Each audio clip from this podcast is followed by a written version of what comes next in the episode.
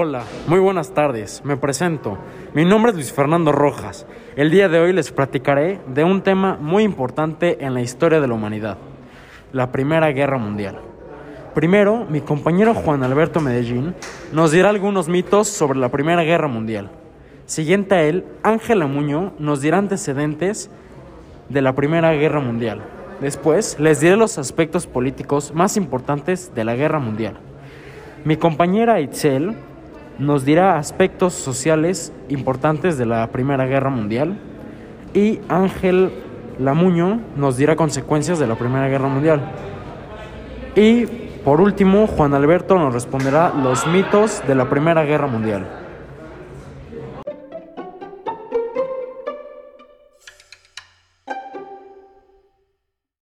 Gracias, Luis Fernando. Hay muchos mitos y muchos datos sobre la Gran Guerra, pero nunca sabremos con exactitud. Para ponernos a pensar, voy a dejar dos preguntas y un mito para pensar a lo largo de este podcast. La primera pregunta es, ¿esta Gran Guerra fue la más sangrienta hasta ese momento? La segunda, ¿qué nación fue la ganadora de esta guerra? Y ahora el mito, el cual dice que el Tratado de Versalles afectó a Alemania dejándola en ruinas. ¿Será cierto? Ahora los dejo con Ángel Lamuño, que dirá los antecedentes de la Primera Guerra Mundial.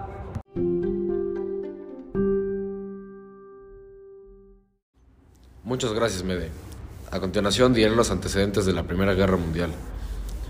Constante disputa por las colonias africanas y asiáticas, surgida a partir del deseo de las grandes potencias europeas de explotar los recursos naturales y la mano de obra barata de esos territorios. El auge del nacionalismo, los dirigentes europeos de la época pretendían que sus países fueran superiores al resto, que dominan amplios territorios coloniales y que tuvieran una posición hegemónica en el mundo. La fuerte competencia armamentista. Las principales potencias querían estar a la vanguardia de los avances en tecnología bélica y probarlos en el campo de batalla. Desestabilización política de la región de los Balcanes, debido a la decadencia de las pretensiones territoriales de Grecia, Rumania, Bulgaria y Montenegro y la intromisión del Imperio ruso, que promovía la unión política, religiosa y cultural de todos los pueblos eslavos. El asesinato del heredero al trono del Imperio Austrohúngaro, el archiduque Francisco Fernando y de su esposa Sofía. A continuación, mi compañero Luis Fernando nos dirá un poco de los aspectos políticos importantes de la guerra.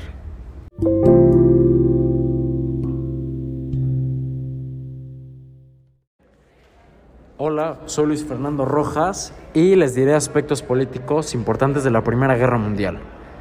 Bueno, antes me gustaría recalcar que la Primera Guerra Mundial empieza con el asesinato del archiduque Francisco Fernando, heredero de la corona austrohúngara, y de su esposa, la archiduquesa Sofía, en Sarajevo el 28 de junio de 1914. Dio inicio a las hostilidades que comenzaron en agosto de 1914 y continuaron en varios frentes durante los cuatro años siguientes. La guerra terminó el 11 de noviembre de 1918. Y bueno, al finalizar la Primera Guerra Mundial dejaron de existir cuatro grandes imperios. El imperio alemán, el imperio ruso, el imperio austrohúngaro y el imperio otomano. Para dar mayor contexto de los aspectos políticos, les platicaré de los países principales que estaban en una alianza. La Triple Entente fue una alianza militar establecida entre Francia, Rusia y Gran Bretaña, los cuales, influenciados por las tensiones continentales y las crisis balcánicas de los fines del siglo XIX, decidieron formar la coalición para garantizar su seguridad ante posibles agresiones de otros estados. Y la Triple Alianza, que fue una alianza entre Alemania, Italia y el Imperio Austrohúngaro. Bueno, cabe aclarar que en las alianzas habían más países, pero los principales son estos. El nombre que recibió la coalición inicialmente que de la Triple Alianza era integrado por el Imperio Alemán y el Imperio Austrohúngaro por la iniciativa del canciller Otto von Bismarck, a la que posteriormente se le uniría Italia. Y bueno, ahora les daré aspectos políticos importantes de los países más importantes de la Primera Guerra Mundial. Alemania quiso aprovechar la Primera Guerra Mundial como una guerra rápida, a su favor. Buscaba ser la mayor potencia del planeta, buscaba tener más territorio. Italia Empezó la guerra en la Triple Alianza, pero a mediados de 1915, con el objetivo de conquistar territorios italianos bajo el dominio austrohúngaro, Italia pasó al bando de los aliados y declaró la guerra al Imperio austrohúngaro. Estos fueron los primeros principales protagonistas de la Primera Guerra Mundial. Tras la victoria de la Primera Guerra Mundial, Italia vio ampliamente su extensión con territorios que pertenecían al Imperio austrohúngaro. Austro-Hungría. El 28 de julio de 1914, el Imperio Austrohúngaro declaró la guerra al Reino de Serbia, acto que se unió a Europa debido al sistema de alianzas imperante. El Imperio Austrohúngaro, crisol de nacionalidades, se desintegró dejando como, como estado sucesor a Austria y reconociendo como nuevos estados a Austro-Hungría, Yugoslavia, Checoslovaquia y según el Tratado de Saint-Germain firmado el 10 de septiembre de 1915. Seguimos con países de la Triple Entente. Francia. Francia entró en la guerra desde el principio. Se involucró en la guerra por los pactos entre países. Uno de sus objetivos era demostrar que todavía era principales potencias europeas y recuperar territorios de Alsacia y Lorena en manos de los alemanes desde la, desde la guerra franco-prusiana. Al finalizar la guerra mundial, Francia recupera a Alsacia y Lorena y el frente occidental de la Primera Guerra Mundial se abrió en 1914 después de que el ejército del Imperio Alemán invadiera Bélgica y Luxemburgo, por lo que consiguió el control militar de importantes zonas industriales de Francia. Gran Bretaña. En efecto, Gran Bretaña solo se involucró en la guerra al igual que Francia, por los pactos entre países, conformándose así la Triple Alianza y la Triple Entente. Gran Bretaña logró con éxito manejar la economía de la guerra. Toda la Gran Bretaña gastó 4 millones de libras cada día en el esfuerzo de la guerra. El inicio de la guerra hubo ciertos disturbios domésticos en Gran Bretaña, algunos movimientos de obreros y sufragistas principalmente en Irlanda. Ante el temor de la escasez de comida y mano de obra, el gobierno aprobó las leyes de defensa de la ley del reino para tener nuevas facultades y poderes. Rusia. Rusia enseguida ofreció apoyo a Serbia, aunque lo hizo por sus propios intereses. Los rusos querían improver su dominio en territorios de Prusia Oriental y Galicia, que formaban parte del Imperio Austrohúngaro. Así el zar de Rusia se involucró en la guerra mundial desde el principio. Y se preguntarán, ¿qué efectos tuvo la Primera Guerra Mundial en Rusia? Las sucesivas derrotas militares del ejército ruso, el establecimiento de los bienes de la primera necesidad, el caos económico en general y el creciente autoritarismo zarista agravaron las condiciones de miseria de la mayoría y provocaron un aumento de protestas de amplios sectores sociales. Y bueno, hay muchas, muchos más países que tuvieron aspectos políticos en la Primera Guerra Mundial, pero estos son los más importantes. Gracias. Después de un año donde todos los días fueron iguales, ahora hagamos que todos los días sean especiales. Los lunes celebremos el día de comer juntos a distancia. Y mañana el día de emocionarse junto al rival. Cerremos la semana con el día de comer con la familia que elegimos. Abrámonos a que cada día tenga un sabor especial. Ese sabor queda muy bien con una Coca-Cola. Ya regresamos del anuncio. Ahora, diré los aspectos económicos de esta gran guerra. Primero que nada, la economía de Europa no se vio tan afectada, ya que pidieron muchos préstamos a Estados Unidos. Pero estos préstamos a la larga terminaron siendo endeudadas gigantescas para Europa. Esto permitió que Estados Unidos pudiera salir más fácil de la Gran Depresión de 1919, cobrándole a Europa. Después hubo muchos cambios, porque el dinero pasó de ser de oro a papel, lo que generó que se pudiera intercambiar más rápido y así se pudiera hacer más dinero. También, al haber menos mano de obra, aumentaron los salarios y las personas ya les alcanzaba un poco más. El comercio internacional tuvo un gran retroceso y al mismo tiempo las materias primas empezaron a escasear, provocando la inflación en muchos productos. Las mujeres en Reino Unido empezaron a tomar los puestos de los hombres que habían muerto en la guerra, provocando que así las madres de familia les alcanzara un poco más ya que tenían más trabajo. Ahora, Itzel dirá los aspectos sociales importantes de esta gran guerra. Vamos contigo, Itzel.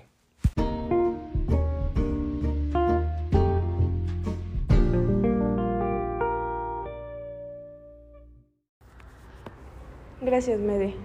La incorporación de la mujer al sistema productivo, que hasta entonces había sido ejercido por los hombres, alterando con ello un esquema de tradiciones de desarrollo capitalismo, donde la mujer adquirió conciencia de sus capacidades y demandó un creciente protagonismo en el mercado laboral. Las clases medias empobrecidas por el conflicto, debido a las fortunas racionalistas con la producción de armas y la especulación de víveres. Las masas obreras sufrieron una importante pérdida de poder adquisitivo de sus salarios a causa de la inflación y fueron protagonistas de una intensa agitación laboral, concretada por un oleaje de huelgas que se hicieron eco de la revolución bolchevica rusa. ¿Qué nación fue la ganadora? Esta pregunta es difícil de responder porque varias personas dicen que no hubo un claro ganador, aunque la realidad es que Reino Unido y sus aliados fueron los victoriosos de quedarse con el armamento de Alemania y con mucho poder en casi toda Europa. A continuación, Ángel dará las consecuencias de la Primera Guerra Mundial.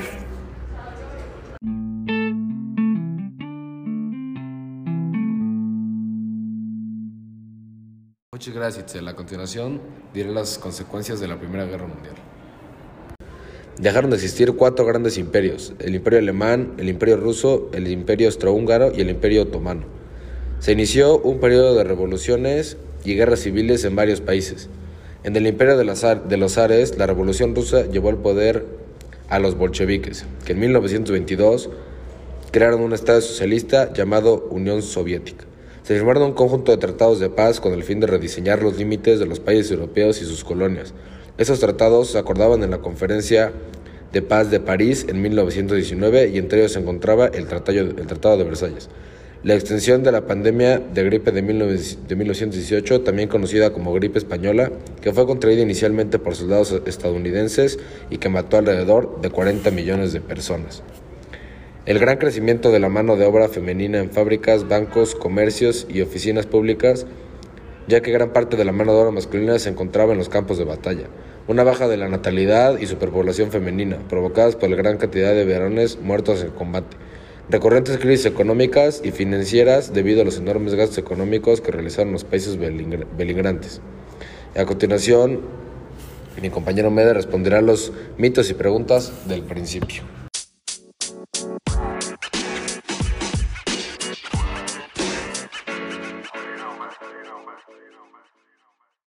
Ya que escuchamos datos muy importantes sobre esta gran guerra, responderé las dos preguntas y diré si el mito es verdadero o falso. Primero, ¿esta gran guerra fue la más sangrienta hasta ese momento? Por muy difícil que parezca, la respuesta es no, porque esta guerra dejó una cantidad de defunciones de 17 millones de civiles, mientras que la guerra de la rebelión de Taiping en China, que fue de 50 años antes que estallara la Primera Guerra Mundial, y duró 14 años, dejó una cantidad de 20 millones de muertos. La segunda pregunta es un poco ambigua, porque muchas personas dicen que no hubo un claro ganador, pero en realidad el que salió ganando fue Inglaterra y sus aliados, ya que los ingleses se quedaron con toda la maquinaria militar alemana. Y finalmente, el mito. Es cierto, ya que el, es cierto o no, ya que el Tratado de Versalles sí afectó a Alemania, pero no lo afectó tanto, porque solo le quitó el 10% de su territorio y aún así Alemania seguía siendo la nación más grande y rica de Europa. En comparación a la Segunda Guerra Mundial, Alemania perdió menos territorio. Ahora ah, diremos las conclusiones.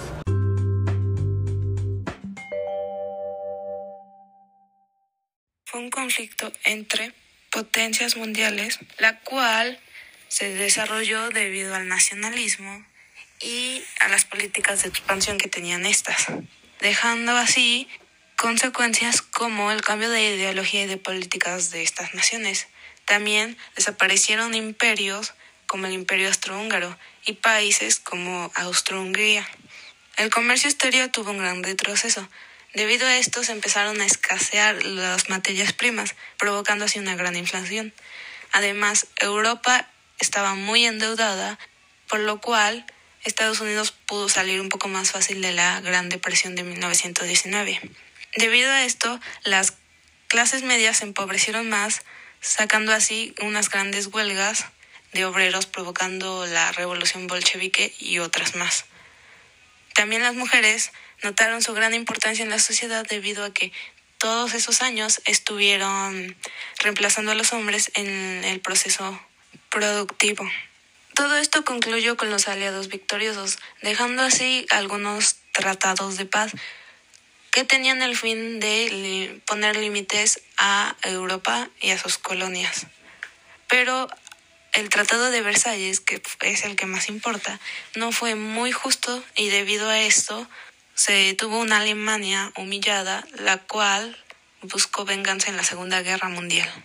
En resumen, la Primera Guerra Mundial ayudó a derrocar ciertos imperios y su nacionalismo y expansionismo, pero provocó a través de los tratados de Versalles que se formara la Segunda Guerra Mundial debido al nacionalismo alemán, dejando así la Gran Depresión de 1919 de la cual Estados Unidos se pudo recuperar, convirtiendo así en una de las principales potencias mundiales.